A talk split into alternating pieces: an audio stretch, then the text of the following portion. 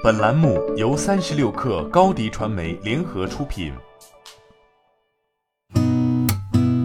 八点一刻，听互联网圈的新鲜事儿。今天是二零二零年十月二十八号，星期三。您好，我是金盛。首先来关注蚂蚁集团。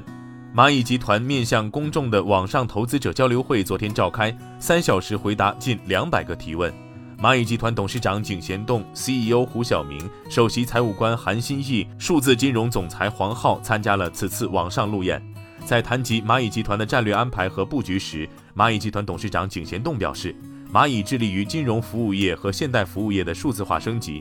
整个数字化的升级不应该只是个别科技企业的数字化，应该是通过数字化的技术，让每一个普通人和小微企业都能够得到数字技术的支持，能够得到更好的服务，能够支持他们发展。金融服务业的数字化也不仅是简单的把产品搬上来，而是用科技和创新做以前做不到的事，做以前无法提供的产品和服务。二零二一腾讯视频 V 世界大会在上海举行。腾讯公司副总裁、企鹅影视 CEO 孙忠怀在现场发布了腾讯视频长期战略方向。他表示：“我们有对于内容长期投资的决心。过去三年，腾讯视频累计在内容方面投入超五百亿，并在近十年间吸引数亿用户为内容付费。最新的存量付费会员达一点一四亿。未来三年，腾讯视频还将投入近千亿的内容成本费用，来支持内容生产创作。”互联网停车平台 PP 停车宣布获得腾讯集团两亿元战略投资。这轮融资后，腾讯出行总裁钟学丹将出任 PP 停车董事。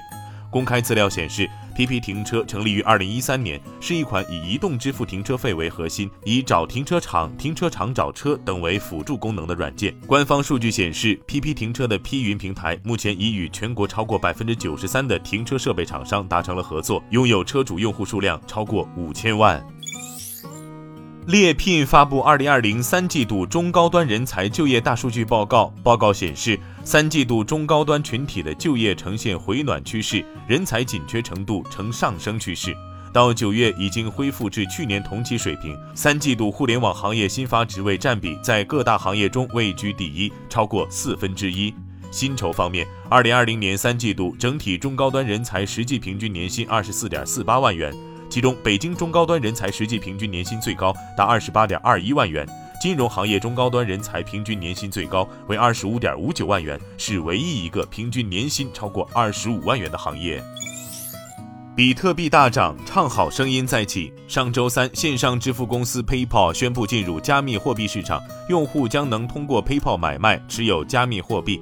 比特币当日应声上涨，冲击高点至一万三千一百美元。之后几天继续震荡上行，二十五号创新高，达到一万三千三百六十三点五美元，在短暂回落后，目前稳定在一万三千一百美元左右。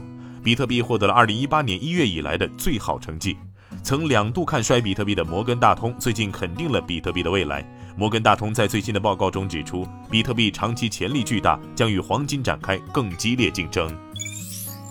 据第三方机构 Canalys 数据，三季度印度智能手机出货量达历史最高峰，约为五千万台。其中，小米继续蝉联榜首，以一千三百一十万台排名第一，市场份额为百分之二十六点一，同比上涨了百分之九。三星紧随其后，出货量为一千零二十万台，同比上涨百分之七。排名第三到第五的分别是 vivo、realme 以及 OPPO，出货量全都有所上涨。苹果宣布，在巴西、哥伦比亚、印度、印尼、俄罗斯以及南非的应用商店价格将在未来几天上调，以应对汇率和税收变化。此次应用商店价格调整会影响可用的应用程序和应用内购买，但苹果没有说明 Apple Music 和 iCloud 等订阅服务是否也会调整价格。苹果简要解释说，由于当地货币汇率以及税收的增加，这些国家应用商店价格已经进行了调整。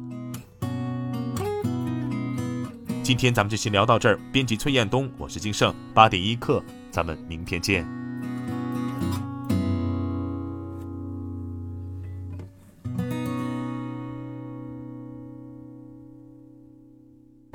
欢迎加入三十六氪官方社群，添加微信 baby 三十六氪 b a b y 三六 k r，获取独家商业资讯，听大咖讲风口，聊创业，和上万课友一起交流学习。